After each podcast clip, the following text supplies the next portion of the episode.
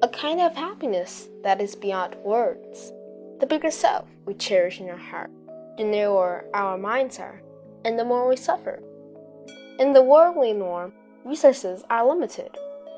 Most of the time, self fulfillment and altruism cannot be achieved simultaneously, while in the Buddhist norm, the world does not go around that way.